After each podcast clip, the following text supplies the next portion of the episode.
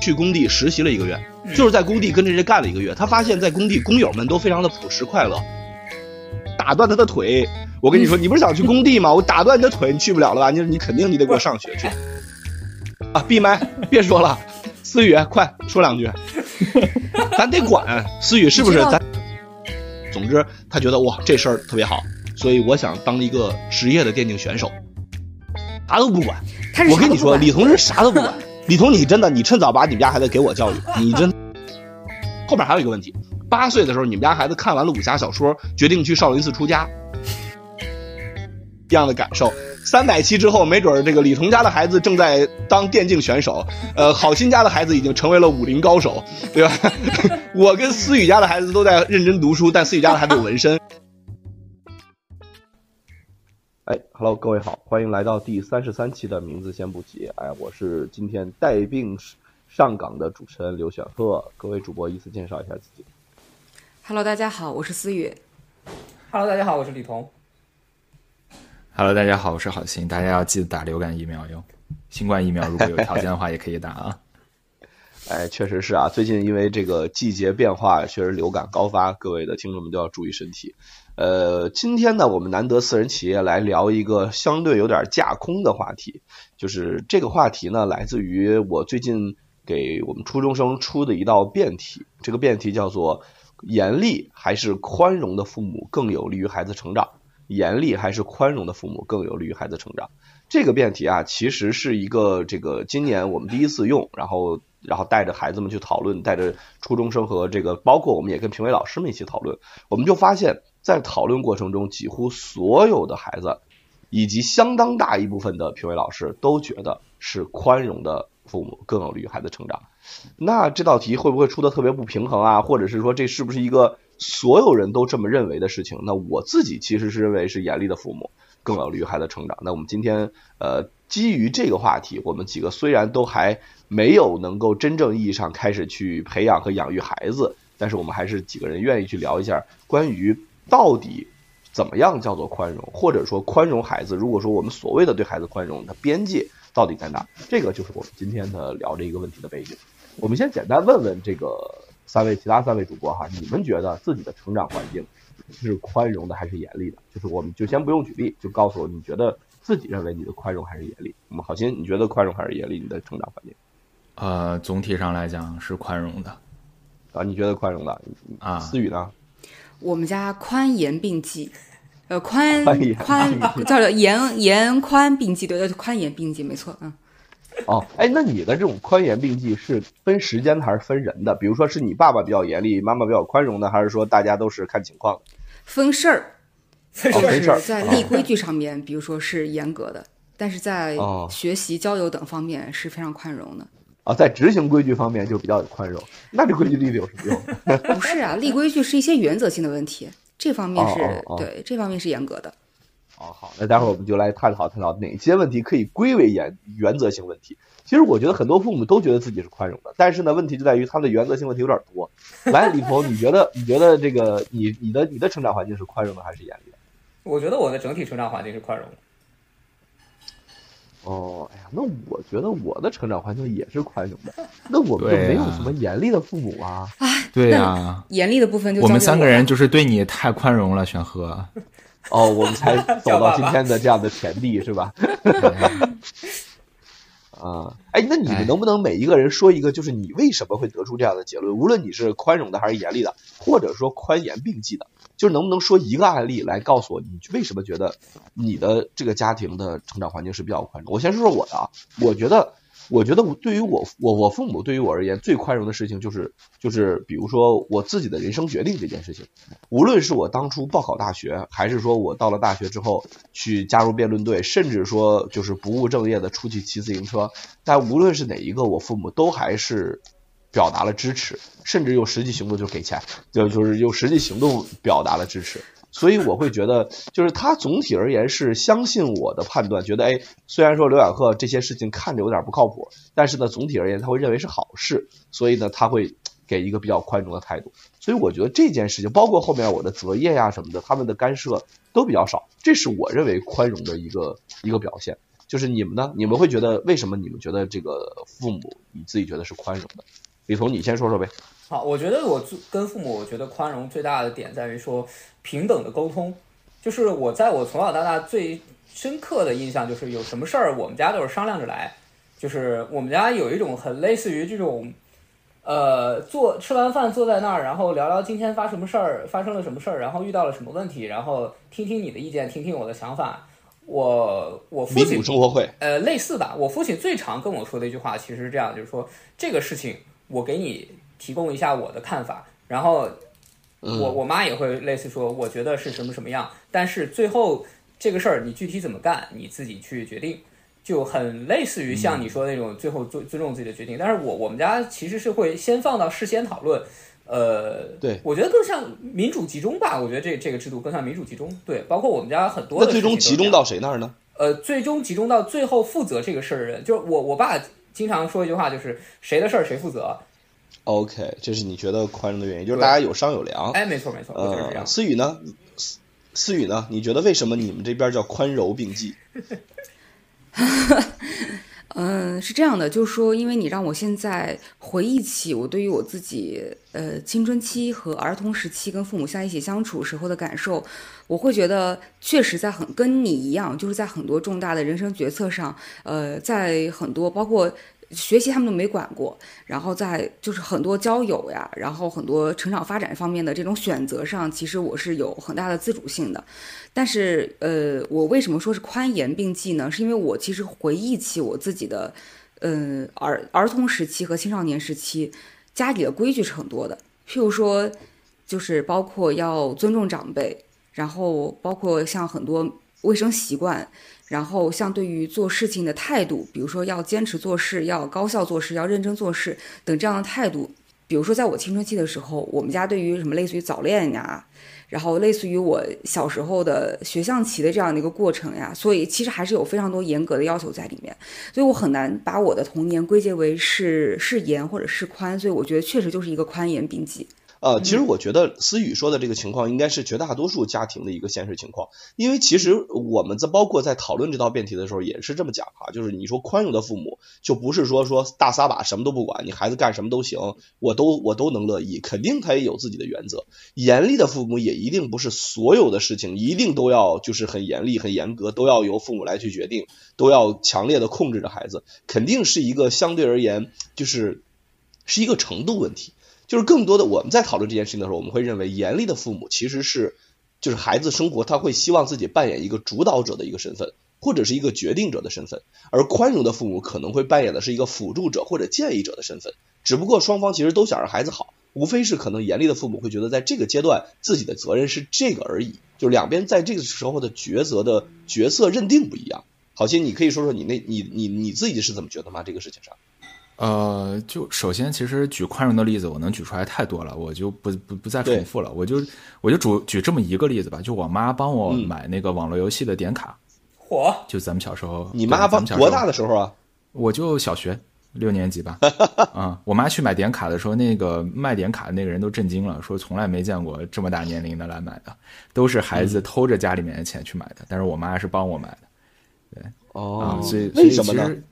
啊，因为因为我妈就还挺支持我玩的啊，就觉得还挺有意思的啊。然后我妈觉得在家玩比去网吧玩要好。哦，哎，你说这个，我突然想起来，我小时候有一次被我妈逼着去了一趟网吧，就是 真的，就是因为我妈觉得身边小孩都去，你不去怎么回事呢？然后对我怎么你怎么不去呢？然后于是我妈带着我去了一趟网吧，并且要求坐在网吧里的人教我打游戏。我记得非常清楚，是打红警。然后就是就是逼着我就是在网吧里边坐着打了会儿游戏，所以其实我会觉得就是呃，其实你你思雨刚才说完之后呢，我也觉得就是其实我觉得任何一个家庭肯定都会有很多这样的规矩，但是呢也都会能够找到很多所谓这样宽容的细节，所以我觉得哎的确是啊，严格意义上从宽容和严厉来去切割这件事情，似乎不是特别的科学。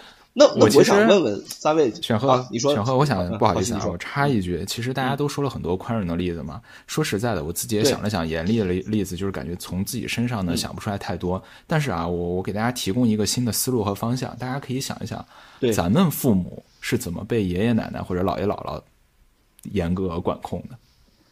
或者你身边有哪些比你比我们稍微年龄大一点的这种小哥哥小姐姐，他们小的时候是怎么怎么受到对待的？我举几个例子啊，比如说，呃，嗯我老我姥爷是绝对不会让我妈、我二姨什么听流行歌曲的，就是在当年，这这个就是靡靡之音。哦，不能听流行歌曲。对，不能听流行歌曲。然后比如说那个呃，我姥爷规定就是我妈呀、我的姨呀，呃，都是女生嘛，呃，晚上八点之前必须要到家、啊，不到家的话，就后面就别想出去了。就这其实就是一个非常严厉的体现，对，有门禁。然后再包括像之前那个，我也听说其他的有亲戚，呃呃，当哥哥的，就是如果弟弟犯了错，哥哥也会呃连带的受罚，因为这还你管教连坐呢，严你因为你管教连坐制这其实保甲制。对对，这个其实很常见的，你们可以去问一问家里面的长辈，我觉得可能多多少少都会有。对，所以我我觉是我建议从从这个角度想一下，然后提供第二个角度，就是我确实遇到一些小时候一些朋友也是非常严厉的，比如说有那种打了架以后自己的爸爸把他吊起来拿皮鞭抽的，这个我也我也是听说过的。对，我是我身边也有大家可能觉得、嗯是是是，这个其实不不是特别罕见的，我觉得其实还挺多的。嗯，是的，我小时候也挨打呀。那我小时候因为没事儿就被这个这个请家长啊，父母一被请到学校之后，然后这个回家可能就会挨打。你们小时候挨打吗？挨打，思雨，哎，我我好好奇思雨，女生应该我好奇，等会儿等会儿，我我要问一下思雨，思雨你挨打吗？我不挨打，我受过最严厉的体罚就是弹手心，什么就是就是最严厉的体罚，就是我我到我都忘了是因为什么事情，实在是把我爸惹怒了，然后就他就在我的手心用他的就是弹手心就弹了一下，但是很重的弹了一下，这就是我接受过的最严厉的体罚。好家伙，好家伙，对，但我们家这儿有一个特别的点，就是在于我爸其实是被我爷爷打大的。哦，就是、嗯对，所以他在自己成为爸爸之前，他就已经立下毒誓，就是坚决不体罚孩子。那你要不要立下毒誓，坚决不弹手心？所以我觉得这个事情是有一个就是就是隔代的一个问题。比如说像我，你让我现在下毒誓说我绝对不打孩子，我下不了。我觉得该打打呀，就是就是，哎呦，人类果然在历史中吸取不到任何教训。就是，但这肯定是要注意一个度嘛。但是确实是有的时候，就是就是就就万一，比如说像有些男孩实在是太皮了，我觉得这个立规矩的时候就是得立。我是这么想，我是这么想的。为什么女但是这件孩不能太皮啊？不是啊相对来说，啊男的皮多啊嘛？啊啊！啊，对女孩太皮，女孩太皮，跟皮的过分了也该打打呀。就是我就是这么个态度。嗯哎，哦，小贺，我补充一个嗯嗯嗯啊，我刚刚其实想顺着好心的那个话说，呃，嗯，就是关于盐的这一部分，其实还是挺分家庭的。比如说，我有一个呃，对对对应该是表哥，他是这样的，他从小是就是他他的父母是练体育的，然后他从小就是他的父母就呃也希望他走体育这条路，那他小时候这个那那就不能说是严厉了，我觉得都能叫严苛，就是你比如说让他去练球，他如果练的不好，或者是练的这个不认真，然后就偷懒什么的，那打的可凶了。我小时候有一次就是跟着我我这个堂哥去看他去练球，就类似于说那个不认真练习吧，然后我我这个亲戚，然后哇打的那个那个看的我都害害怕。这个我觉得还是挺分家庭的，并不是说说呃完全不存在这个现象，就是还是有大很大差别。嗯我觉得以及也分事儿吧，比如说你你们你们都你们父母都不会因为比如说成绩不好，学习成绩的波动，然后来去呃，无论是打你们还是说非常的严厉的对待你们吗？完全不会。像像思雨刚才就说，思雨刚才就说不管学习，我们家是这样的，我可能补充一下，就是我们家在学习上不管我，主要是因为我学习成绩太好了，不好意思。行了行了，我下一位下一位切歌这一点切歌，但是但是但是但是，就是我刚才也提到了一下，因为我小从小学中国象棋嘛，嗯然后我下棋一直下到我大概高二，然后拿了省冠军以后，后面就金盆洗手，再也没有下过。那在学象棋的这个过程，就是是极其充分的体现了家庭的严厉。所以刚才李彤说你有一个什么亲戚去练体育，就是对这个跟在我们家是一样的，但是我们家这个是属于就是呃严过程也严结果。嗯，因为那个时候我是在一群男生堆里学象棋，那其中有一位男生实在是学的比我就是拔尖儿特别多，那他就是确实天赋好。然后虽然我天赋也不差，但是跟那种天赋特别好的比起来，确实还是相差一大截。但这一点上，就是 我爸就对我特别特别严格，所以呃，在学象棋整个过程，我现在能够回忆起来的，他虽然不是打我，但他会以板这个面孔和。在我看来，可能都有点冷暴力的形式在指导我整个象学象棋的过程当中，所以那个给我带来的瑟瑟发抖的感觉，是我甚至感觉比打要更更可怕。所以这个是一个呃，在我们家一个严的一个极其极其典型的例子。除此之外，就是确实是因为你表现过好的一些部分，实在是没有必要打你，也没有必要那个啥嘛。但是这个是属于你表现不及预期的部分，那他们还是会有还是会有期待，还是会有要求的，嗯。哎，我插一句啊，其实我觉得就是严厉的，你们可以想几个类事儿，比如说体，像李彤刚才说的体育锻炼，对吧？像呃思雨说的这种考级，然后比如说学音乐、拉琴啊、弹琴啊这种的，肯定很多的。是的，是的，我觉得思雨刚才说到一个很重要的，就是一旦你其实这个严厉和宽容，更多的是体现在这个一旦你的做法或者你的这个现实。低于他们期待的时候才能体现出来，因为如果是说你的这个现实高于他们期待，或者说符合他们期待，他没有什么必要严厉你，他也没有什么机会宽容你，对吧？更多的时候是其实是你做的不好的时候，他以为你能做好，但其实你没有做好的时候，这个时候往往体现的还才是父母的严厉还是宽容，是吧？李彤呢？李彤，你你你小时候会因为什么被严厉的对待？哦，我到现在为止，我觉得印象最深刻的两件事情就是。呃，其实这两件事情是因为同一个原因，就是对于父母的不尊重。就是小小时候小朋友其实是没有什么边界感的，就是 他其实会会随着呃周围的人一些态度，或者是说会去迎合父母单个一方的态度，去表达一些讨好性的话。我不知道这么说你们理不理解啊？但是我抽象概括起来就是这样的：就是有一次我顺着我妈的话去说我爸的坏话。然后我妈当时停下来，她手头所有的工作，很严厉的把我叫到客厅，然后把我劈头盖脸骂了一顿，然后让我立刻马上打电话给我爸道歉。这个事情对我的印象非常深刻，所以到现在我对于呃父母的尊重，基本上来说都是做的非常非常好的。我自认为啊是做的非常好的，这就是我就是会被会被严厉对待的事情。你可以概括起来就是说。呃，一些基本的人生道理，或者说基本的这个规矩，在这些方面，我父母是做的非常好的，对，就管的非常严。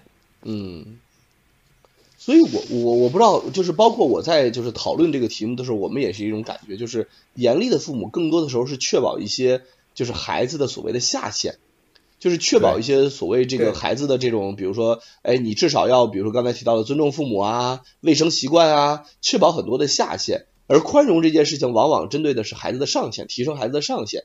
所以，我我我在这块儿啊，其实我们在讨论的时候，我在我在跟着带着孩带着我们的初中生的同学们在讨论这个辩论的时候啊，我们就逐渐发现，就是更多的严厉和宽容，我们刚刚也说到是一个程度问题。所以，我也非常好奇，今天我之所以发起这个话题，我也非常好奇，三位主播能在程度上做到什么程度？就是我先问你们，觉得今后你们会是一个严厉还是宽容的父母？我认为我是一个宽容的父母。你今后你觉得自己会是宽容父母？是的啊。OK，李彤觉得自己会宽容，思雨呢？宽宽容宽宽容并济。对，我真的觉得我会是宽宽容并济的。嗯，我觉得在就是我所能看到的榜样，就是我父母他在教育我的过程当中，嗯，就是这个方法挺对的。就我也觉得立规矩的地方该严就是该严，但是而但是我觉得这个宽容并济，呃，有一个有一个点。呃，是说，我认为是应该严过程而宽结果，这个可能是跟你刚才提到的，比如说，呃，父就是你孩子如果做的不及父母期待之后，父母应该是严还是应该宽的这个点，嗯，我觉得是严过程而宽结果，就是说，仍然是就是你树在长的方向上，我是严格的，但是你这个枝桠出来的成果。我是放松的，比如说学习上，那学习方法、学习习惯这些，我可能会是严格的。但你这今天考多少分，排班级多少名，我相信你也不会就是故意为了气我而拿一个非常低的分数。这个部分是可以宽容的，我是这么想。不是，那要是你对结果贼严格，然后方法也好，方法也学习方法也得当，学习态度也认真，学习时间也保证，最后结果非常糟糕，这不更生气了？你还不如给我那有可能啊会儿然后有可能啊，我看过这样的例子，孩子就是有可能孩子这方面的智商就是不行呀，就或者他根本就不擅长做这件事情。那如果他就不擅长这个领域，你费老大劲儿，然后让他花了很多的功夫，但得得不到一个好的结果，那从自身找原因。就归根结底是自己基因不行。行，OK，行了，我已经开始生气了 啊。然后，呃，那那我我你好心呢？好心，你觉得？我觉得好心应该多半觉得肯定自己应该是个宽容的父亲吧？今后，啊、是啊，就好像我刚才听到思雨说学习方法和学习习惯的时候，我心里面一激灵。我天呐，多少年没听到过一个人在我耳边跟我说这个词了，我浑身难受，今天晚上都睡不好了。哎，我的天呐，我哎呦我我我觉得，我觉得我可能会相对偏向于宽容，就是别减少这种 P PTSD 吧。一听这俩词儿我就不行了、你经历了什么呀？哦你的童年时光？啊！你的学肯定我好你的学习啊方法。你你说完之后，我也我我我也一激灵。这种词儿都是小时候父母父母哎，但不一不一定是父母嘛，有可能老师啊什么都是有可能的，对不对？对呀啊嗯，对的对的，嗯，我觉得，我哎那好了会偏，那那那马上啊，你我好心你先说我，sorry，我补充完啊，我觉得我可能比较偏向嗯于宽容，但是我其实。呃，可能跟我在美国生活也有关系。我觉得美国可能对整体氛围是宽容的，所以我可能还是会保有我严厉的权利。对，就是因为因为我觉得在美国这个这个环境下的话，确实很有可能缺乏严厉的部分啊，所以对我觉得也应该是宽宽严并济，但是以宽为主。OK，哎，我我我我就是一个，我觉得我会可能以严厉为主的，就是我我真的是觉得，因为包括你看我我因为在北京去很多学校去上课嘛，所以我就今后不希望给我孩子送到国际学校去，因为我经常觉得国际学校的孩子没样儿，就是也就是上课呀，包括在楼道里啊，反正就总之没有那种学生的样子，很规矩的样子。当然了，这可能就是他们比较自由、比较比较活泼，或者说比较这个有创造性的另外一种一种一种体现的，或者说叫叫另外一种代价。但是我真的就不是特别能接受，我会觉得，嗯，就就就差点那意思。我可能今后就会比较严厉，我觉得。嗯，你是希望就是六六嗯，六六进幼儿园之后也是属于就是能可以端端坐在座位上认真听老师讲话，不打小报告的那种类型吗？哎，不是，你知道吗？等一下，它不是说体具体这么体现，而是说你知道吧？就是比如说，在国际学校里边，那帮学生上着课，就是大家就每个人就自己对对着自己的电脑，然后就是你也不知道他是不是在听你听你讲课，然后在楼道里边见到老师也不问好，然后这个哦在楼道里边就真的是追跑打闹，然后就张嘴骂人，这些事情在国际学校里边就是没有老师会管。我觉得这有两个方面，一方面我觉得客观来说就是国际学校的学生比较牛气，我不知道，哎，就是大家能不能理解到这个意思？就是因为他们的老师也好，或者他们的家长那个学校也好，对于学生而言的重视程度的地位相对会高一些，因为终究是客户嘛，更多的是客户这种感觉。私立学校、国际学校会是这样。另一个方面呢，就是整个国际学校的氛围就是。相对而言比较放松孩子的，孩子在里边干什么事情都可以，你成立什么社团都可以。那墙上乱写乱画的，大家都会是你创造性的体现，或者说是你一个比较自由的体现。反正总之就是这样一整套东西，我其实不是特别能接受。我倒不是说说非得让我们家孩子每天端坐好，要怎么怎么样，我更多的是觉得，嗯，就是这种规矩上的东西，我还是想要一些的。嗯，公立学校的就会好得多。嗯，哎，所以替你总结一下，就感觉这个没样其实还是偏向于规矩，对吧？所以你其实对于规矩的定义要相对呃，就是至少你自己认为会相对宽泛一些。对，而所以我会觉得我可能会是今后大家眼中比较严厉的，因为可能就是你看，就像思雨说的，就是他们家也立规矩。我相信李彤，李彤刚才讲的那个例子，他即使认为他自己成长在宽松环境里，但他家其实也立规矩，只不过每个人对于这个规矩或者说所谓违规这件事情的界定，有的人会高一点，有的人会低一点。我觉得我就属于那种我的规违规的这个边界就会低一些，阈值就会低一些。就是我会觉得那这些事情可能都得算是，包括那些什么呃就染，我不知道你们能不能接受今后自己家孩子染发。嗯，我觉得没当问题。然能啊，我也觉得啊可以。都可以吗？啊，思月觉得可以吗？当然能啊，妈我也染过呀，就是你没染过是吗？啊完了，不是不是怎怎么中学就染发可以吗哎？这个你展开说说，为什么觉得染个发就完了？对我也有点好奇。我没有说染个发就完了，嗯我就是觉得中学期间为什么要染发呢？啊，那那这样，那往嗯下推一步，你是不是接受所有在校的校在校学生要这个女生齐耳短发，男生寸头，然后一定要穿校服？不，就是我觉得后面的都不说，有点忒极端。但是比如说像什么染发、纹身、耳钉儿，就是包括就是这种这种这种就是这种配饰，我都是觉得在学生时代是不是都应该少一些？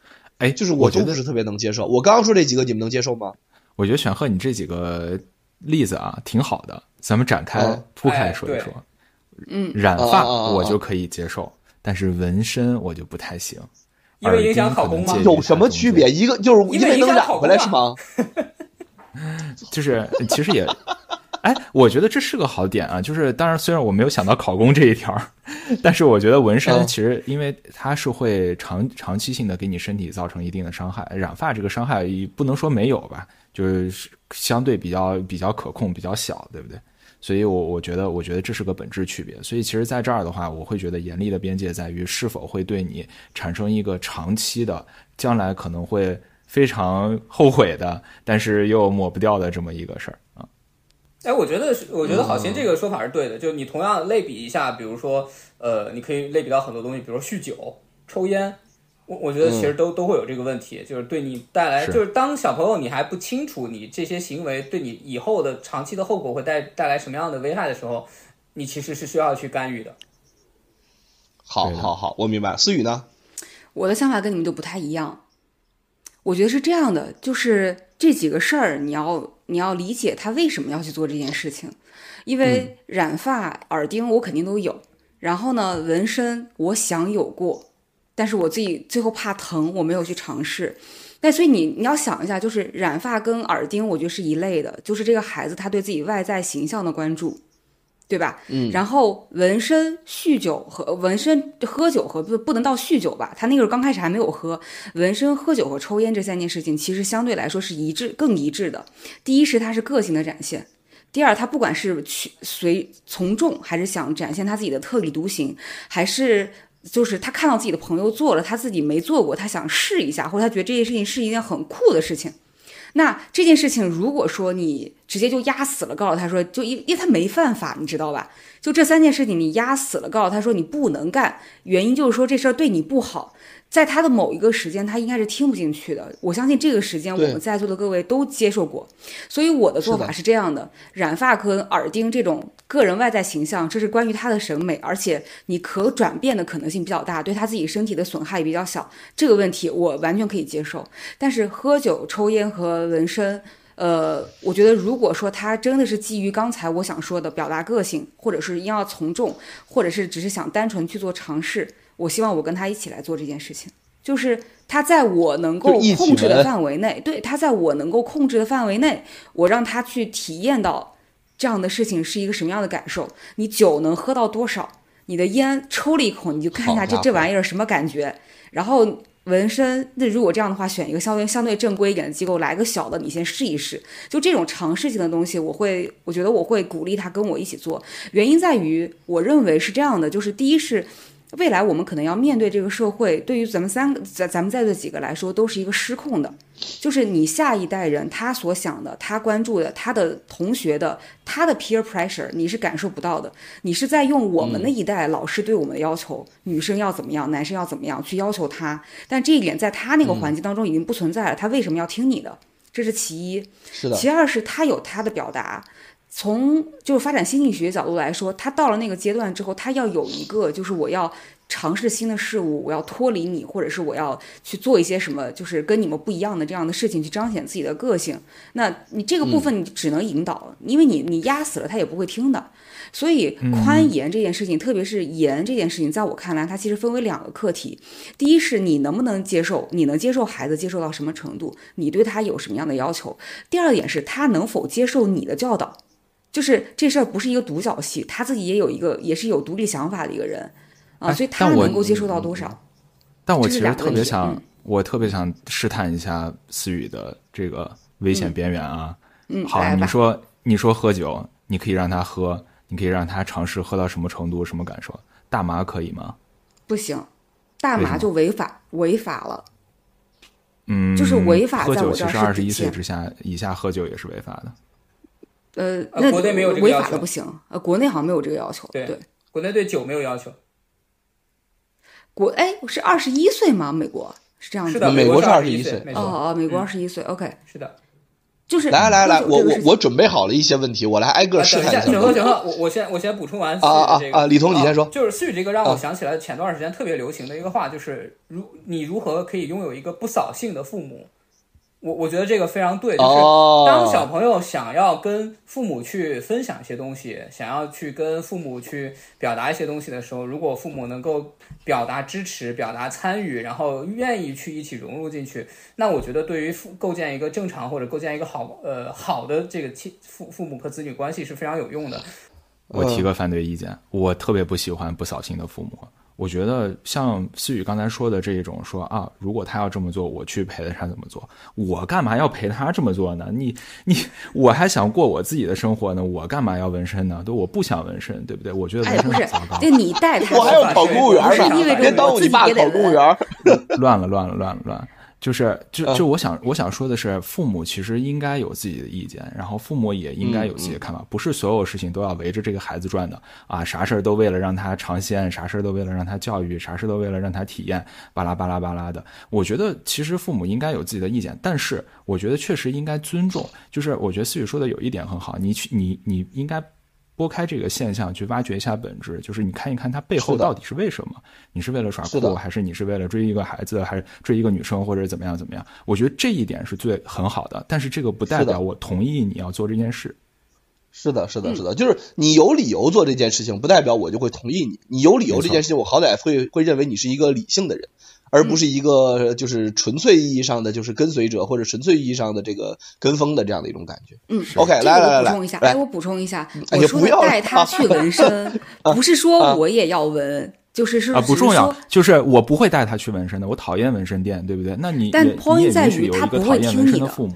如果他那不一定，那不一定。就是，嗯，呃，其实我我我我这儿表达一个观点啊，我觉得孩子的权利不是天生被被赋予的，支持而是对天孩子的权利是父母逐渐的赏赐的，是他自己挣来的。就是你要证明给我看，你是一个 accountable 的，你是一个有责任心的，你是能够为自己负责的人，我才会给你权利。对呀、而不是你天生生下来就有这个权利。我举个例子啊，是的比如说这个嗯孩子，他我愿意把零花钱的责任给他，前提在于我给你钱，你不会乱花，是的，你可以花得很好，这样你为自己赢得了这一份权利。其实整不是不只是成孩子成长，是我们人进入社会也是这样一个过程。你为什么可以升职呢？是因为你通过做某些事情、做某些项目，你证明了你有这个能力，你赢得了别人对你的尊重和信任，你才能够升职。下一次你说话，别人才会有人听。所以你，我觉得就是要给孩子建立这么一个思维方式，就是你不是天生赋予这个权利的，不是不是什么上帝、老师、社会、国家、未成年人保护法保护法赋予你的这个权利，而是你自己足够的对自己负责任，我才愿意放手。对，所以这是这是我觉得很重要的一点，所以我不会哎说我要跟你一起去做什么。合着大家是没背着父母去做过那些父母不让你们干的事儿是吗？哦，不是，不是有，对，不是这个肯定有但是这二者跟郝鑫说的这个不矛盾，你知道吧？就是你之所以要背着，还是因为你还没有这个权利。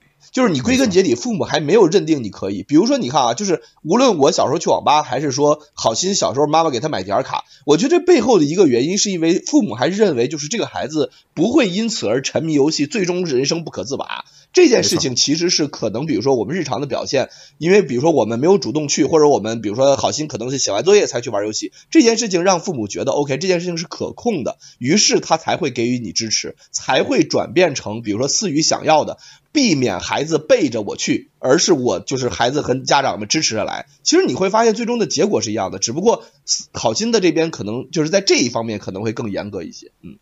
对嗯，比如说，我跟你们最大的分歧点，我跟你们最大的分歧点就在于，我认为这些事情是不可控的，而我想让它变得更为可控，所以我希望由由由我来引导他做。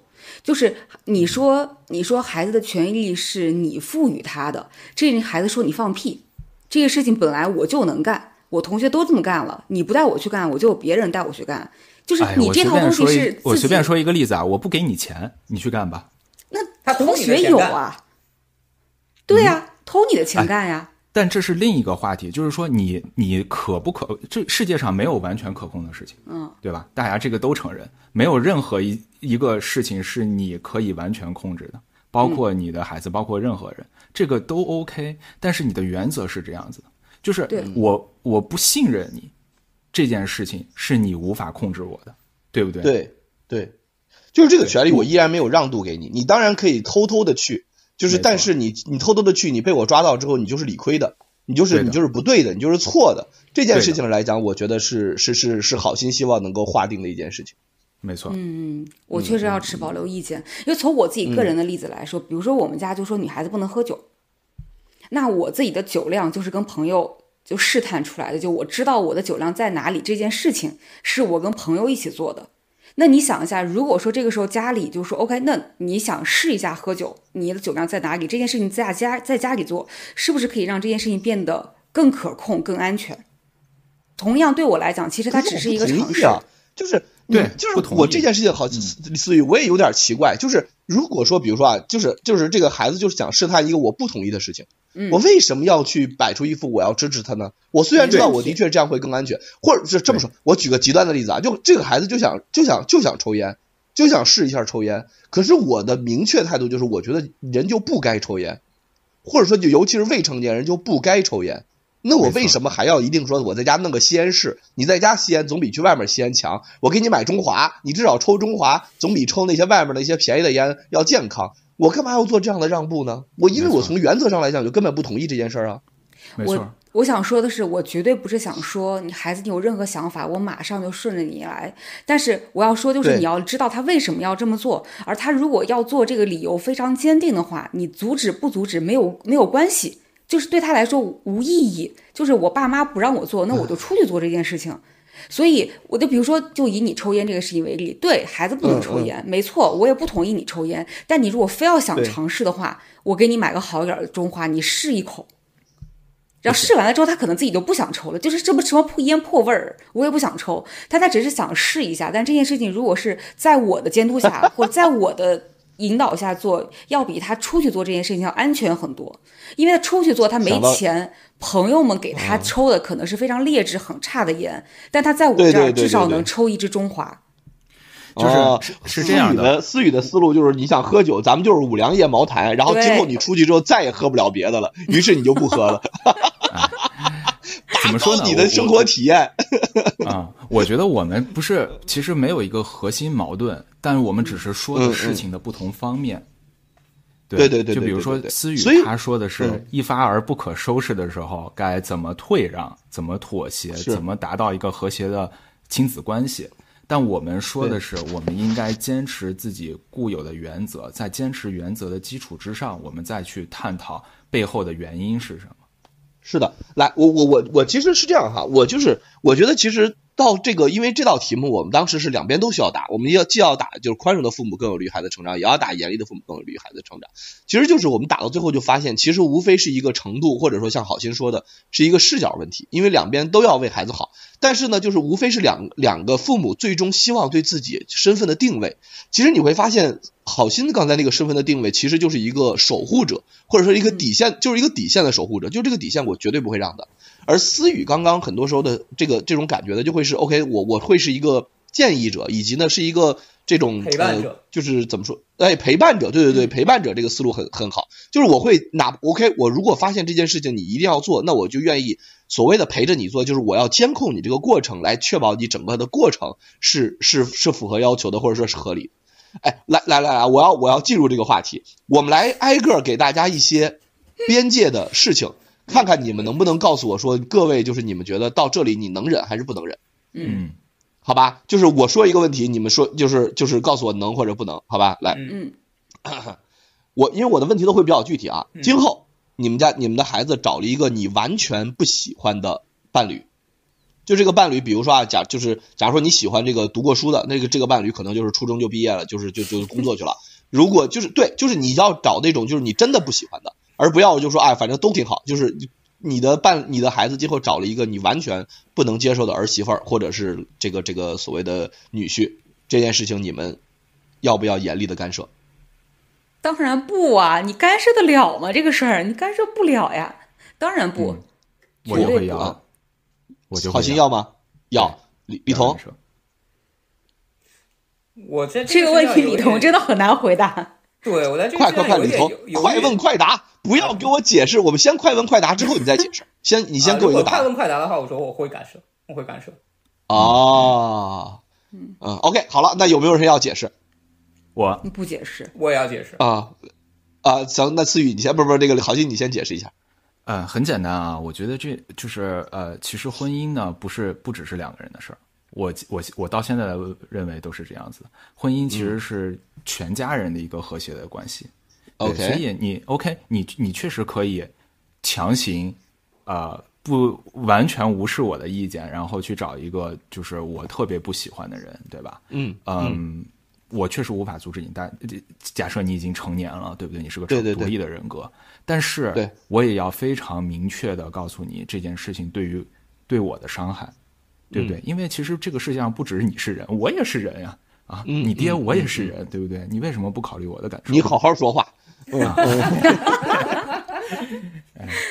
嗯呃，对，所以所以所以其实这就是我的核心观点，就是我我一定会干涉但我不会就是说限制你的人身自由啊什么，这个我做不了。对，但是我一定嗯会尽我的所能去表达我的感受。OK，李彤呢？哦，是这样的，因为我觉得有一些是完全不能够接受的一些底线性的行为，不是说他他这个人不符合我的审美，我会去干涉，而是说，比如说他有一些我完全不能接受的劣迹，比如说酗不良嗜好酒、对抽烟、对赌狗，对，哎，对，赌狗或者是家暴，类似于这种东西，我是一定一定会干涉，一定是不能接受的。对对，OK，那那我其实觉得就很。嗯，就是你如果推那么大的极端的话，不是，呃，等我补充一下，补充两句。是这样的，我我说不干涉这件事情，其实是有一个心理学背景的，就是从心理学上来说，其实你干涉他反而会加剧，就增强他们两人之间的关系。就是你不干涉，他自己更能够判断这件事情是不是他需要的。而且我，但是我其实相信，就是以我们四个人这样的背景所培养未来培养出来的孩子，他不会直接真的去找一个三观完全存在问题的一个人。就是我哦，觉得这一集要记下来啊，万一到时候那个我们再翻回来看。他他怎么会？他不会第第三百三十五期，名字先不急，思雨吐槽未来女婿。哇，思雨控控诉未来女婿不靠谱，未来女婿不符合自己的价值审美。当当初那个心理学谁编的？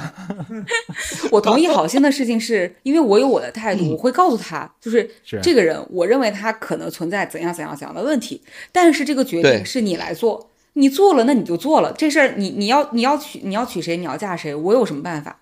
所以这个是我说我说的不干涉，是对结果不干涉，过程我还是会表达。好好好。啊，OK，好的，来来来来，为了避免啊，为了避免，就是因为所有的问题，如果大家都往中间聊，这个话题就没意思了。我们为了避免这种，就是这种说啊，我光是说说，但是不干涉，我们后面所有的问题都是所谓要干涉，什么意思？比如说啊，就以结婚这个问题的要干涉，的确我没法限制你人身自由，但是我可以，比如说不出席双方的家长见面会，我婚礼我不去。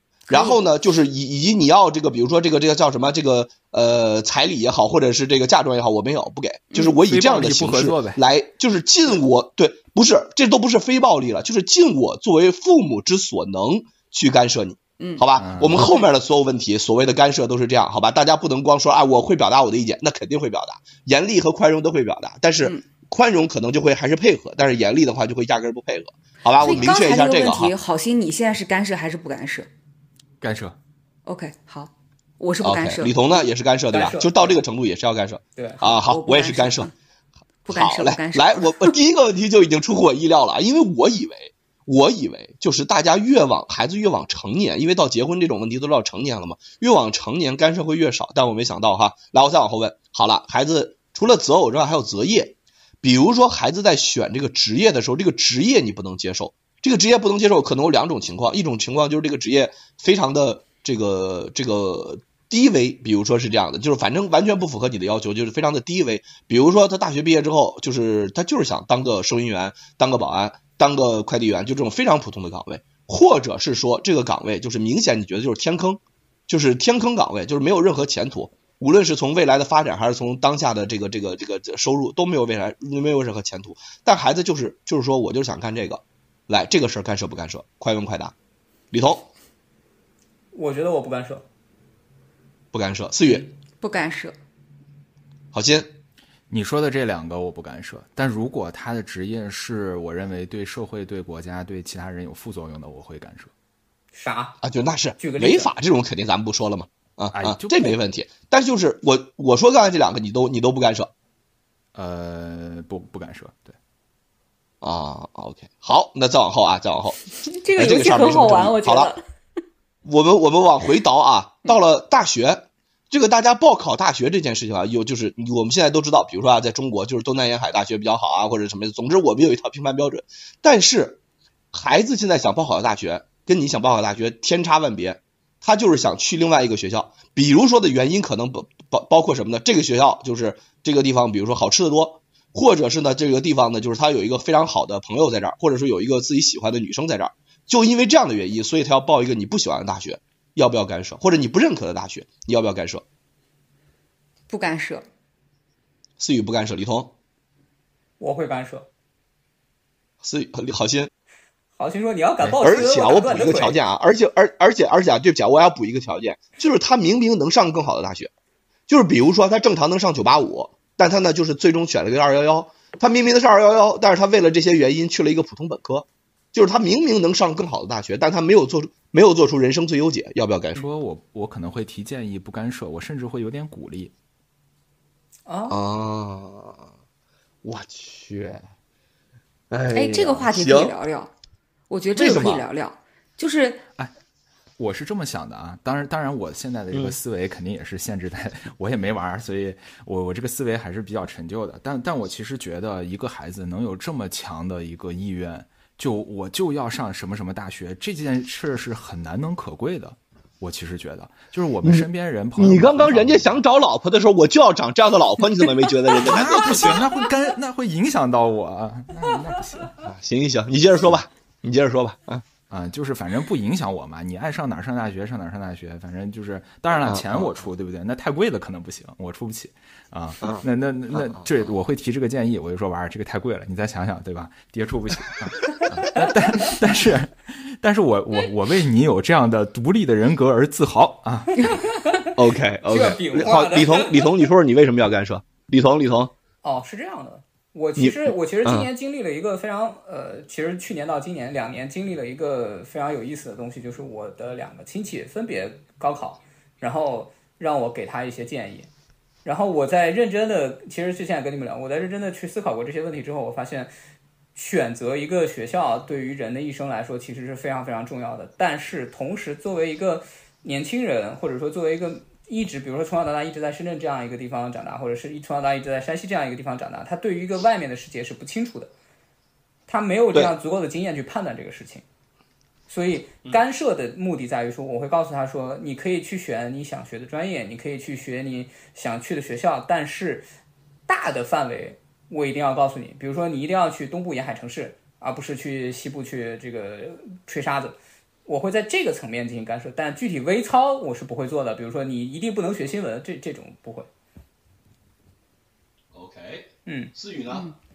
嗯，我我是觉得，就是说，如果他所选的这个学校跟我想想象的千差万别，我跟好心，我在赞同好心，就是他一定是有一个他非常强的理由，因为他只要智商正常，他都知道九八五比二幺可能要可能是一个更好的选择，但他仍然要选择那个看上去更有个性的那个选项，对吧？那这是他肯定有他非常强的理由，那这个理由首先我要尊重。那另外，我赞同李彤的是说，我要把我能够看到的世界告诉他。因为我其实觉得，像我们现在这个时候不不太存在那么强的，就是在我们四个人所处的环境哈，已经不太存在那么强的信息闭塞，所以我只会给出我的建议。但是如果给出建议之后，你仍然要强烈的选择那个更差的，我我尊重你的理由。另外一方面是，我觉得这个事情就是谁做，就成年人谁做什么决定，这个事情由他来未来去为这个决定所做负责任。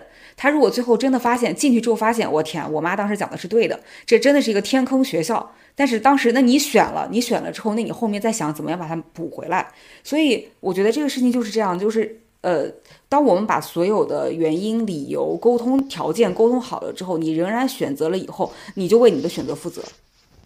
嗯，所以我不敢说。OK，嗯好的。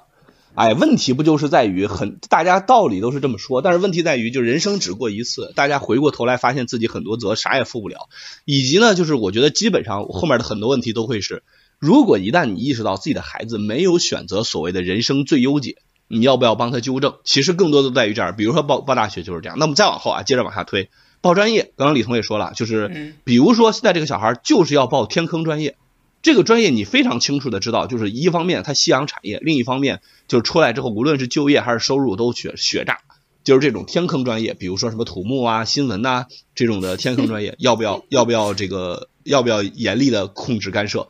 好心呃，不干涉，不干涉。呃，思雨、不干涉。李彤不干涉，刚刚说了，学什么都行啊，学什么都行，啊啊，出来没工作怎么办啊？啊不不不不不不，你你要你要打相信电竞，上大学一定不是为了学这个专业，不是，呃就是你的意思就是说大学专业没有那么重要，是吧？对，对啊，这群里面两个学新闻不都有工作吗？嗯，对呀、你看我们发展的多好，就是 行吧，行吧，啊、行，OK，来到这里，大家似乎没什么意见，不干涉哈。好了，那再往后就开始挑战就来了，因为这些基本上都是大家已经成年了，对吧？嗯那往后就是到未成年阶段。嗯好了，未成年阶段到高中的时候，到高三，你突然有一天，这个孩子突然有一天走到你面前说：“妈，我想了，我觉得读书这玩意儿没什么大用，就是我觉得就是读完书之后出来也是工作，然后每个月不也就挣那点钱。那我现在去工地，我现在就能够当一个焊工，然后每个月其实也能挣那些钱，所以我不想读书了，我想出去辍学工作。来，干不干涉？李彤，不干涉，找个工地儿让他上一天班，他自己就知道上班多累了。嗯，思雨，这个我要干涉。嗯，完全不尊重孩子的个人意愿啊！好，李好心，呃，不仅不干涉，而且鼓励、支持、协助。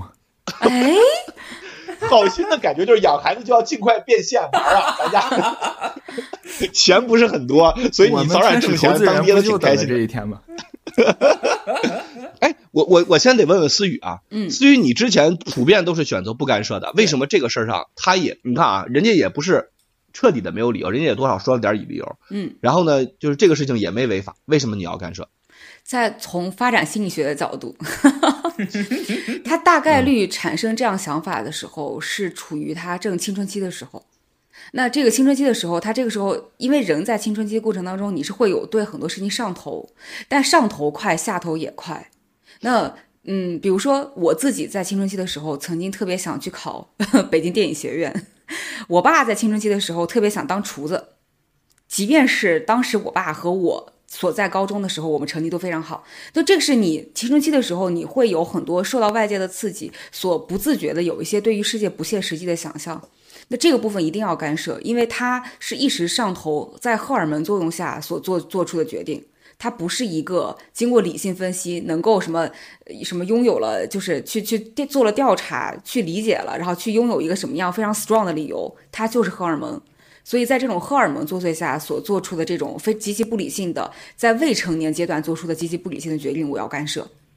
我反对。好好好好，我记等会等一会儿啊，我要记住思雨这一段啊。思雨核心的意思就是说，孩子就在这段时间，就是反正心理学心理上处于一个特殊阶段，所以要干涉。好，那我在这块儿啊，我包括跟刚才和李彤那个事儿啊，我稍微加两句。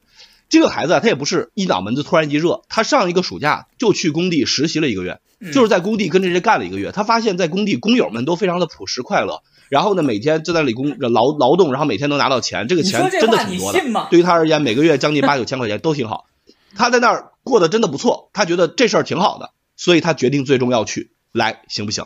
可以，行给他办理休学手续，不是让他直接退学，休学手续，我会给他留一条退路。思雨呢是这样的，不，等一下，我先问一下思雨，思雨呢？我不行，我觉得是这样吧，也不行玄鹤，你别你别老说工地，你直接说他去某一个创业公司，对吧？就是我行行行，来诉说了吧，来诉说了就是，发现哇，这老板老板贼帅，然后就是觉得自己天赋异禀，在某一个领域，简直是这个时候我就要辞职出来，开始进入创业公司，然后造就我就快速变现这样一个过程，嗯，对吧？就这样这样比，可能对于咱们的听众来说也更为友好一点。干涉，我还是干涉。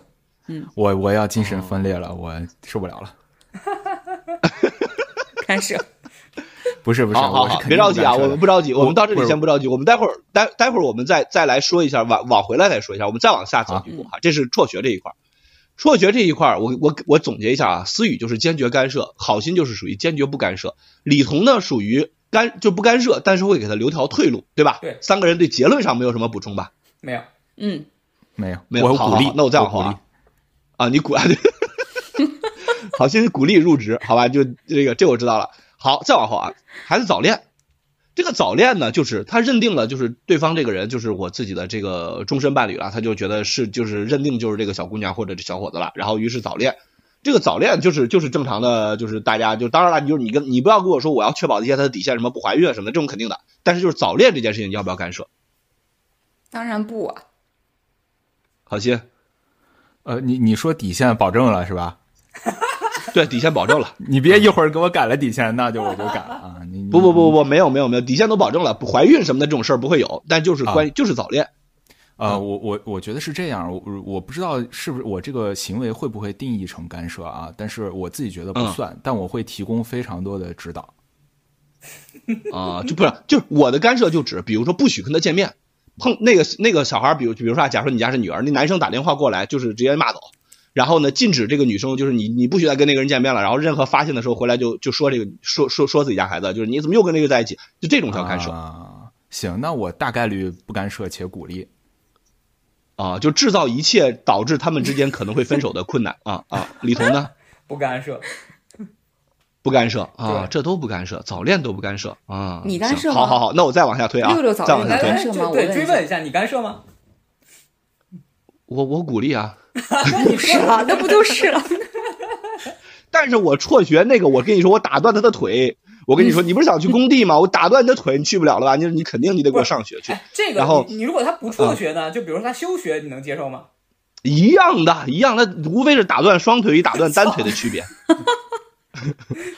好，那再往后啊，这是刚才说的高中，对吧？高中你这一套东西经历完了，好了，人到初中，初中你们家小孩呢是这样的，就是这个打王者荣耀打的溜的飞起，别说全校了，整个区、整个甚至整个市他都排得上号。确实打得非常好，然后呢，就是，然后他也天天看这些这个王者荣耀的比赛啊什么的，就是亚运会一看就成了电竞项目。总之，他觉得哇这事儿特别好，所以我想当一个职业的电竞选手。那当然了，这个代价就肯定是，既然要当职业电竞选手，那肯定学业就要有耽误，对吧？他反正就要走这条路了。那这件事情干不干涉？李彤，干涉呀，这跟这跟去工地搬砖不是一个道理，吗？不要抢答。李彤，我不干涉。李彤这你都不干涉？这为什么要干涉呢？路是自己选的。行行行，待会儿再问你为什么。思雨，就干涉呀，我觉得这跟这跟去工地搬砖没有本质区别。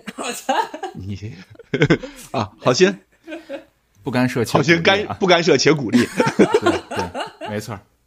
又又真的假的早变现又早了一步，真的真的真的，非常谢谢。又早一步。不是你，你是不干涉且鼓励，对，不是他学都不上了，啊，可以，没问题。小贺，我打断疯了，他的腿，小贺没小贺已。经崩了。这连手都打断，这个连手一起断。你你要不再你不是拿手打电竞吗？先给我把手打断。不是？不是，这都不干涉吗？啊，不干涉。不是你，好心，你先你先给我讲讲，好心你先给我讲讲为什么这个事儿你不干涉？因为其实你你你会发现，你会发现在这儿我们其实有一个很大区别，尤尤其我跟思雨也有个很大区别，对吧？就就交交叉了，我们这两个曲线啊，交叉了。刚才好像对呀对呀就是呃，为什么呢？因为我一直觉得，其实呃，这些本身就是他他所做的一个选择，无论是去工地搬砖，还是去当一个电竞选手，他其实没有违反我的原则底线，就是你不会对这个国家、社会和家庭以及自身的生命、生命安全、身心健康造成任何的副作用和负收益，它都是正常的。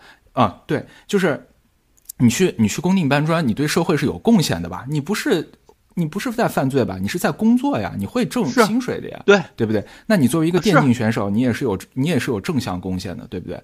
那我觉得，我觉得只要是这样子的，我其实是支持他去尝试的，去做任何事情。因为我我们也看过无数的例子了，比如说，就有很多人确实就是天赋异禀的职业选手，对不对？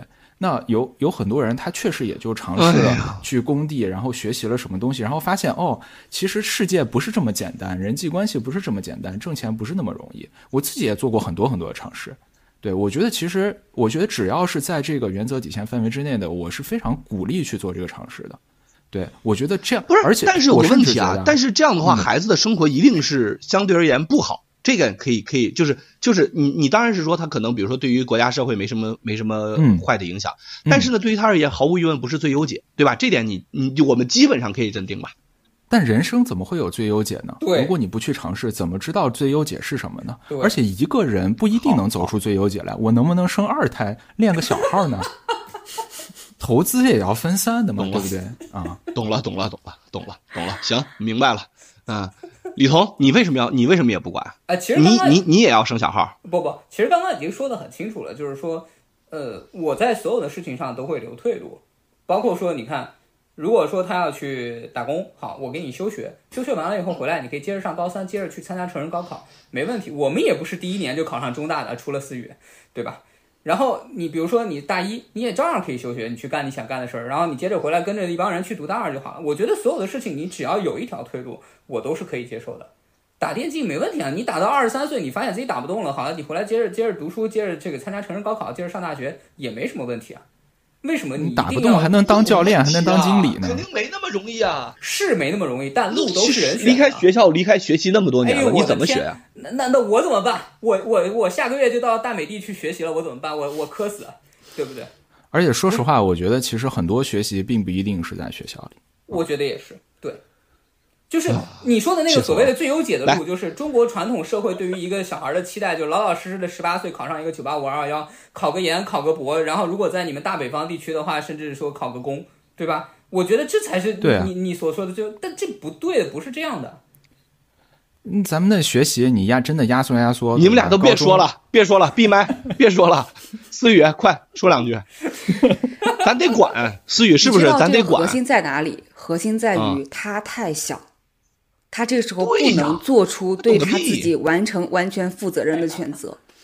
就是，哎，不行不行，他也不行太。小就是他，好心你听我说啊，他的权利是我赋予他的，是他不断争取来的，没错是他逐渐配得上之后他才有的。没错没错凭什么那你说的他已经啊打到北京地区第一了，他没有哎争取到这个权利吗？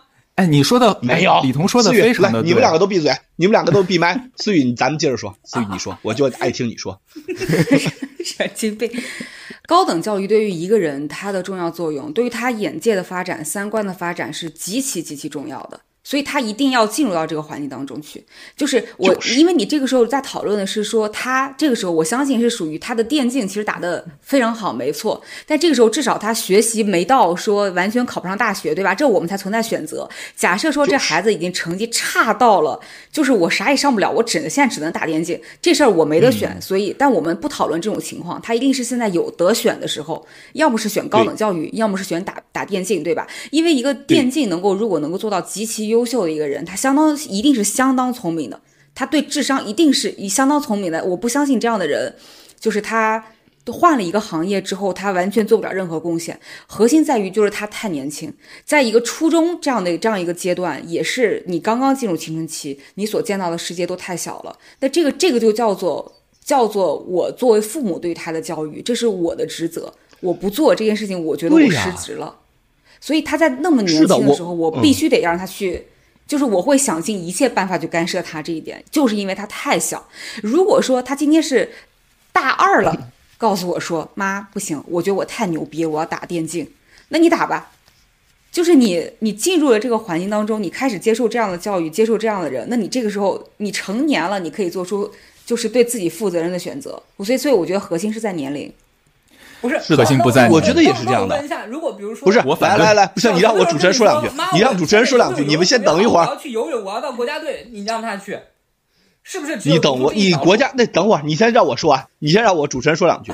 我觉得这件事情是这样的，就是就是父母的职责不是仅仅的就是提供帮助，父母的职责还有引导方向，还有去去帮助孩子去决定，不然怎么叫监护人？不是光有护还有监的，就是你也要去帮助他把控方向。你这电竞选手，就是你在北京市打的第一，那算个屁呀！那你你我跟你说吧，就是咱们这里边那，咱们里边的某些人在羊泉里边还当年打过前八呢，对吧？那算个屁呀，对吧？后来在在大学里边不还是打不过我，所以我跟你说，这根本就不算什么，你知道吧？就是这种情况，你看，你看思雨当时还拿了省的象棋冠军的，他真正意义上，如果他今后走那条象棋的路，你说他能能有现在今天的发展吗？我觉得也不，就是我觉得很难，因为一山更比一山高。我觉得在这个问题上来讲，就是大家，我觉得父母要帮着孩子去确保一些底线。这个底线就是，比如说你好歹要完成高等教育，你好歹要完成一些这个社会公认的，就是这种范畴。我觉得里头你所谓的退路是应该这样，你不能说你可以你可以玩，你先你先出去，你先出去浪浪浪到二十多岁，我反正这个社会永远有兜底。那那你还有还有还有老年大学呢，你不能你不能说永远都是说等到未来再让他重新有有社会时钟这个东西。大家可能一步慢，步步慢，他慢慢很多事情都赶不上，所以我觉得这个事情还是得管，就必须得管。不行，我要说了，我要说了，对我我我，你看啊，我觉得我这套理论是非常逻辑自洽的。就是思雨其实一直在提一个年龄，对不对？他我觉得这里面其实是有一个前前后矛盾的。那你那你十五岁或者十七八岁高中的孩子想纹身，你还会陪他一起去纹吗？那会不会是他的不？那会不会是他的青春期的一时冲动呢？那你的前两条其实是完全矛盾的。但是这个我们可以不用谈，这个我们先不用谈。我就说我的这个责任制，就是这个孩子他到底是如何赢得我的信任的？比如说他告诉我。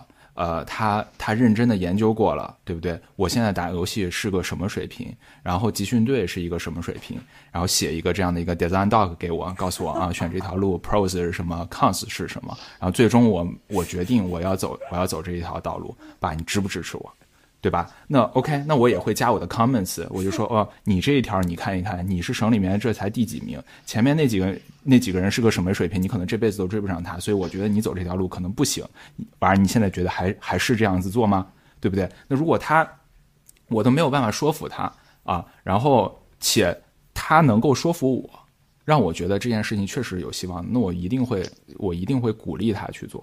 我一定会鼓励他去做，但是我这个其其实前面也有个前提啊，就是你一些人的一些基本的素质素养肯定是得有的，你不能说什么小学没上完，什么初中什么数还字儿还认不全，你就给我去打工，那那肯定是太离谱了。对，所以我我觉得就是只要在人格健全、基本的教育完善了以后，我觉得后面的道路都是可以自己选的。但是我其实有一点特别不同意，我不认为高等教育是一个必选项，因为我其实个人觉得高等教育是非常差的。真的，我觉得，我觉得我在中大里面其实没受到什么太好的教育，最多的教育都是跟大家在一起玩儿。我觉得跟大家在一起玩儿，其实是我中大可能百分之八九十的一个价值。对，但是其实说实话，跟谁一起玩儿？你跟我这种水平高的人一起玩儿还可以。好家伙，你跟那些一帮天天都是打电竞的一起玩儿，你有什么收获？哎，这你就这你就错了。我觉得跟不同的人在一起会有不同的收获。对，只确实你问我，我现在回答不出来，因为我确实没跟打电竞的一块玩过。对，但是但是我觉得不跟不同人在一起会有不同的收获。嗯，谢谢李彤。我我是这样的啊，在这个呃，对我是这样的，我觉得你刚刚其实提到一个特别关键的问题，就是你所所说的这个社会时序的问题。嗯，如果按照你你所说的这个社会时序，那我们是不是就比如说像我这样的，我三十五岁我就应该被公司炒掉，对不对？那这个优化人力成本，那那我觉得这个你事实上也啊啊不，没事但我觉得但我觉得这个事情不是这样的，就是说，包括像刚刚思雨说的那个，其实好心已经把他那个核心问题点出来了。那比如说，我们把场景再去具体化一下，如果 说这个人他在大二的时候，大二的时候是二十岁，二十岁的时候他做不出优优好的一个决定，那十八岁就是就就就也二十岁的时候能做出一个好的决定，那十八岁能不能？十八岁不行，十六岁行不行？就你你这个就没办法往前倒推，或者说，那我退一步说，好，我这个人本身能力能考得上这个特别好的一个大学，我考上了，但是我选择保留我的学籍，我不去上，我先去打几年电竞，行不行？就是我觉得你没有必要把这个完全卡死，说比如说我什么什么年纪就该干什么年纪的事儿，我觉得这句话真的是特别特别讨厌的一个一句话。我比如说我十八岁的时候，我想要去去。比如说举个例子，我想 gap year 一年，我想要去在整个山西玩一年，然后中大也愿意保留我的学籍，然后我不跟你们这帮老年人一块儿上大学，我跟一零级的一块儿上大学，不行吗？可以吧？我觉得完全没有问题。就一为什么一定要你卡那个时间呢？那按你这个逻辑，我觉得你就是那种传统意义上非常讨厌那种父母。你这个 十八岁之前不允许谈恋爱，二十二岁之二十二岁毕业马上领一个回家结婚，二十二二十三岁三年抱俩，不是这样的，小何，这个人生没有那么那么卡死的一套标准，你又不是在跑程序，对不对？而且而且，其实这套标准本身都是在剧烈的变动的，对，就是我们认识的标准和现在社会的标准和未来社会的标准都是千差万别的，所以我宁可就是把它当成一个混沌的系统，然后在。有底线的情况下，多做尝试，然后来补充自己的软实力，而不是说我们去找一个我们认为的最优解，然后让它当一个机器人去执行。对，这是里面核心的一个区别。尝试，尝试，尝试，到时候尝试完之后，什么都晚了。思雨，你快帮我说两句。就是，可是你们说的这个其实也是矛盾的呀。那你说初二做这个决定你是可以的，小学六年级做这个决定你可不可以？没错，哎，我这一定要回应一下，都可以，就是这是。不是，这是里面我非常反对的一点是年龄论，就是在我这儿没有年龄，只有你能不能证明给我看，对，好吧，对你，你，你到了，比如说十七八岁，你都证明不出来，那你那我不会支持的。但你如果十一二岁，你就证明给我看了，那我一定会支支持。比如说，比对，比如说这孩子他十一二岁就可以，比如说他可以编程编出来一个什么东西，或者他打辩论把选赫给说的哑口无言了。他说：“他说爹，我现在我要跟选赫叔叔去打辩论，我就要当职业辩论选手，我会支持的。”对，因为他证明了，这跟他的年龄无关。对，他十七八岁，他。他连连字儿都说不清楚，普通话都说不好。他说我要去打辩论，那我肯定不支持，对不对？大哥，你照照镜子是吧？所以这就是我的那套，这就是我这套证明论，跟年龄完全没关系的。嗯，好好心的这个我理解了，我理解了。虽然我仍然不是你别理解呀，你还得你还得你还得你还得说呢，你你你你你你投降了。不是选赫，你跟好心又不是两口子，你俩各自教育就完了。我觉得没问题啊，求同存异嘛。就他这么教育孩子，他支持呀。你反对，不是啊？我就替我们家，我今后我不是，我就替我未来侄子担心，你知道吗？就是，不是好心，你这这什么都不管也不行，真的就是你你不是我问你啊？那你觉得就是的确啊？我承认人生不存在确定的最优解，但是总是存在几率相对较大的最优解吧？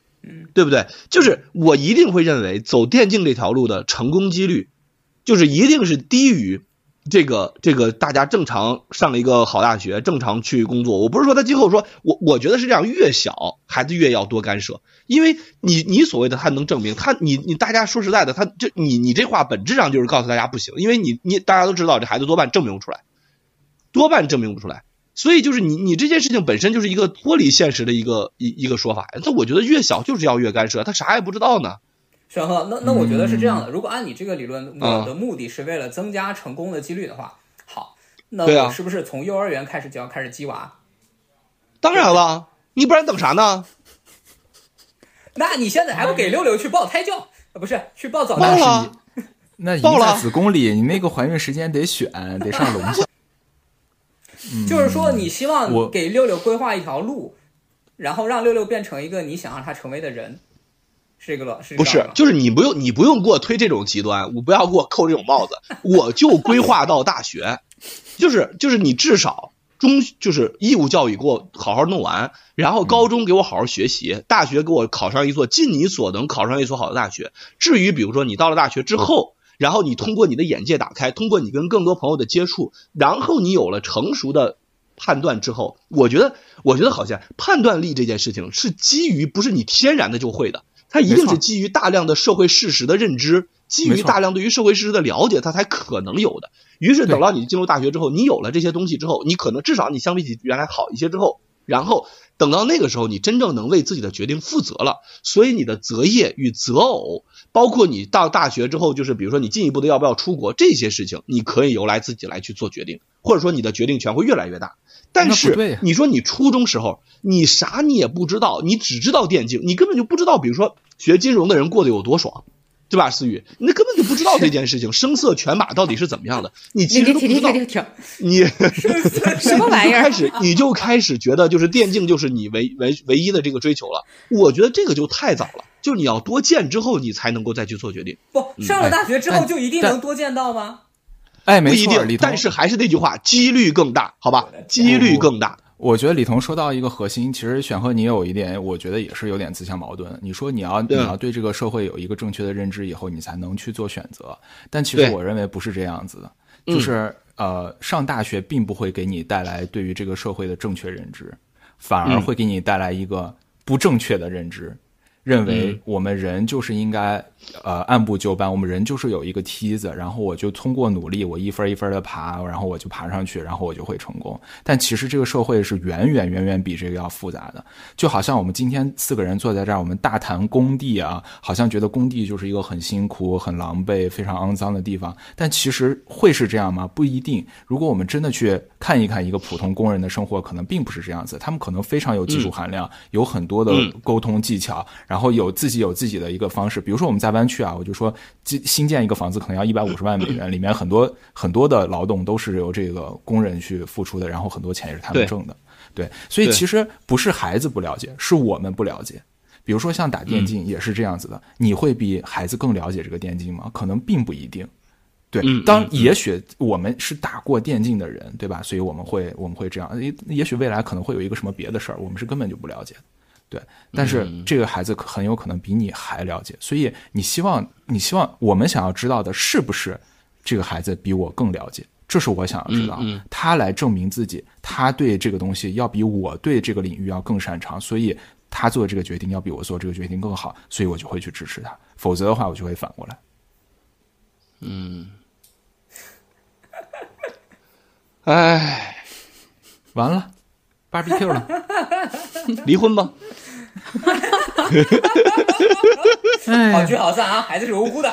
哎呀，我今后的侄子或者侄女啊，你可得想好了呀。哎快把六六送给我吧。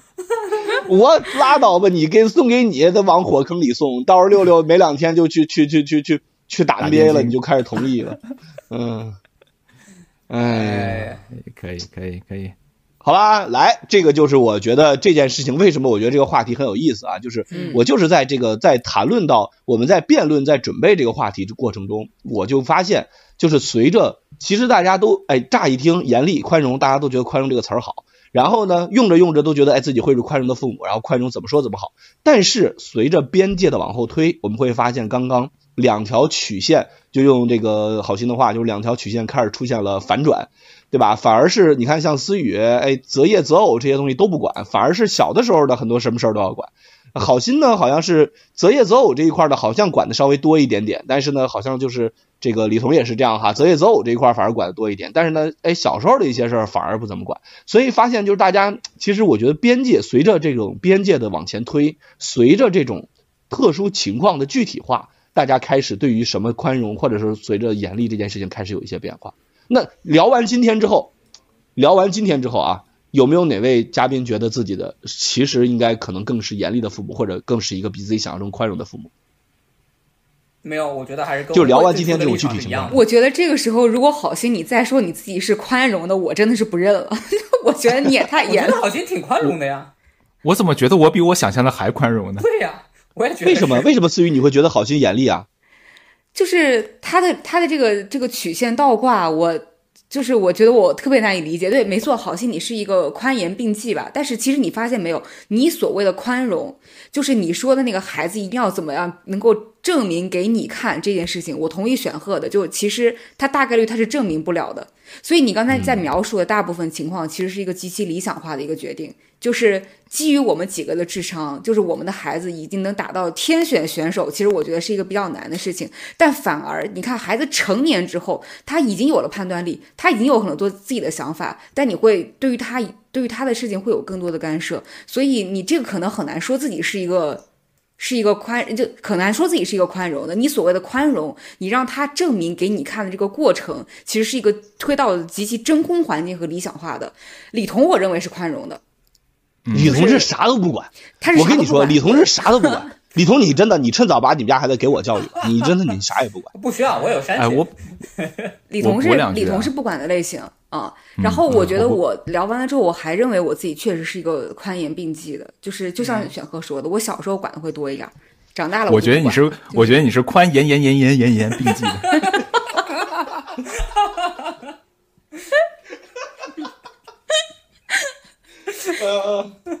不是，哎哎，我们几个当中是我愿意带孩子抽烟喝酒打纹身，好吧？就是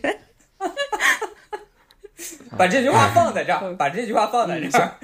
你们家孩子以后外号是不是叫陈浩南？哎，等一下，这个“陈”字是哪里来的？等一下，你你跟方总解释清楚。嗯全名方程浩南。嗯啊，反正啊，来来，就是我觉得就是欢迎大家，就是一方面就是我通过我们四个这样非常呃这个欢乐离谱的这种探讨，一方面我们希望大家都能够这个自己也扪心自问，你觉得自己首先自己是一个这个成长在一个什么样的家庭里，然后呢，你觉得自己的成长里边宽容和这个严厉到底哪些事情其实对自己影响比较大？你未来是希望成为一个怎么样的父母？然后更重要的是就是。我希望我们这样的讨论能够给大家，就是你不要说光说啊，我希望成为一个宽容的父母，然后我们随着边界的不断往后推，然后找到自己的边界，然后其实我觉得这件事有利于大家去真正意义上感受到自己其实重视什么，重视孩子的成长中重视什么。我觉得这个就是所谓就是我就回答思雨最开始的一个问题，就是你说你辩论这玩意儿两个都是极端，其实在辩论中就是这个教育中其实不止这两个有什么用。其实我觉得辩论这件事情就是在这种在极端的这种推演之中。找到一个你那种边界，你会发现推到这儿我真不行了，推到这儿我真不能接受了。我其实我我举个例子啊，其实后面还有一个问题，八岁的时候你们家孩子看完了武侠小说，决定去少林寺出家。来来来来来，最后的一个问题，来浩鑫管吧，管啊？哎，为什么呢？为什么呢？啊、不是就是管，我没听清管还是不管、啊？他自己打了一手好拳。不是你等会儿，我没有听清他管还是不管？管管啊，要管了，为什么？啊、因为。因因为、啊、因为我因为我觉得这个确实证明不了，就是怎么说呢？比如不是这个这个是这样，就是我我我我觉得大概率是证明不了的。首先，这个八岁孩子呢，他他其实都没有给我证明他自己有独立的判断能力，对吧？或者说他有自己独立的这个行为。他能够识正确的识别这个事情是什么事情，就是他说的出家和我理解的出家是真的一回事吗？很有可能不是。去少林寺当武僧，我跟你说，他证明的方式就给你一拳，你吐血了。那那那那我确实是要送到研究机构去好好调研一下了。我觉得，哇，这个是什么天赋异禀的奇才，对吧？那我可能，那我会，那我会想，不一定送到少林寺学拳，我有可能送到散打队或者什么，就是稍微职业一点、正规一点的地方。啊，OK OK，这是好心终于要管了。思雨你肯定管吧？咱们讲道理，啊，肯定是管，肯定是管，这没有。你恨不得把少林寺取缔了。嗯，OK，那 李彤你管不管？我还是这态度，这你不会也不管吧？这也不管的话，我跟你说啊，我我我要剥夺你的监护权了。体验一天就可以了，就是这样的。好多时候小孩，哇，那人家老开心了。我跟你说，你这个，我跟你说，你这个房啊，很多家长用过。我跟你说，就是最近之前有一个家长，就是有走你这个路子，说，哎，我那个孩子就是结果不想上学了，我让他去，我让他去那个那个收垃圾收一天。我孩子收完垃圾之后，第二天争着还要去。我我收垃圾太好玩了，我天呐！对呀、啊，就是就是我跟你说，你这个教教育方式，我跟你说很大风险。万一孩子，我跟你说，到时候觉得真好玩，去了之后发现，我太这帮和尚可太有意思了，你怎么办？你管不管？不是你，你为什么觉得说你这个前提预设的就是他去完之后一定觉得不行，然后就回来？你这个前提预设本身就有点问题。你先我问你吧，你说你你你你是管还是不管嘛？有限度的管，怎么管？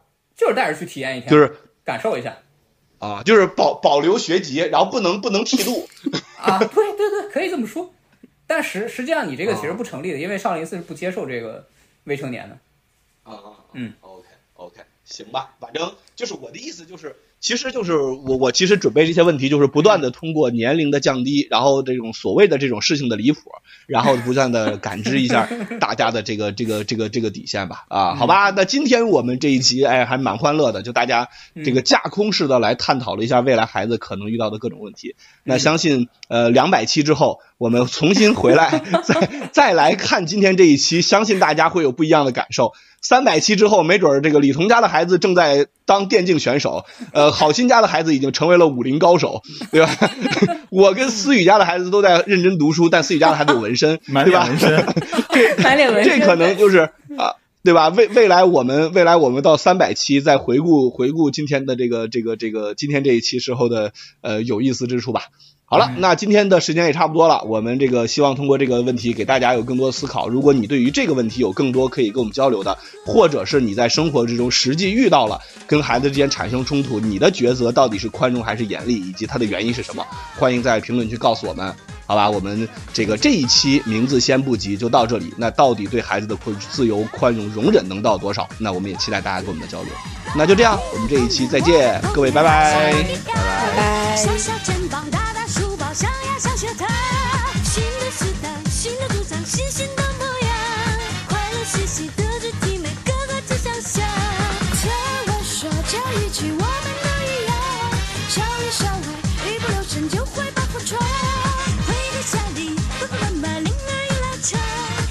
是不好，弟妹妹先后自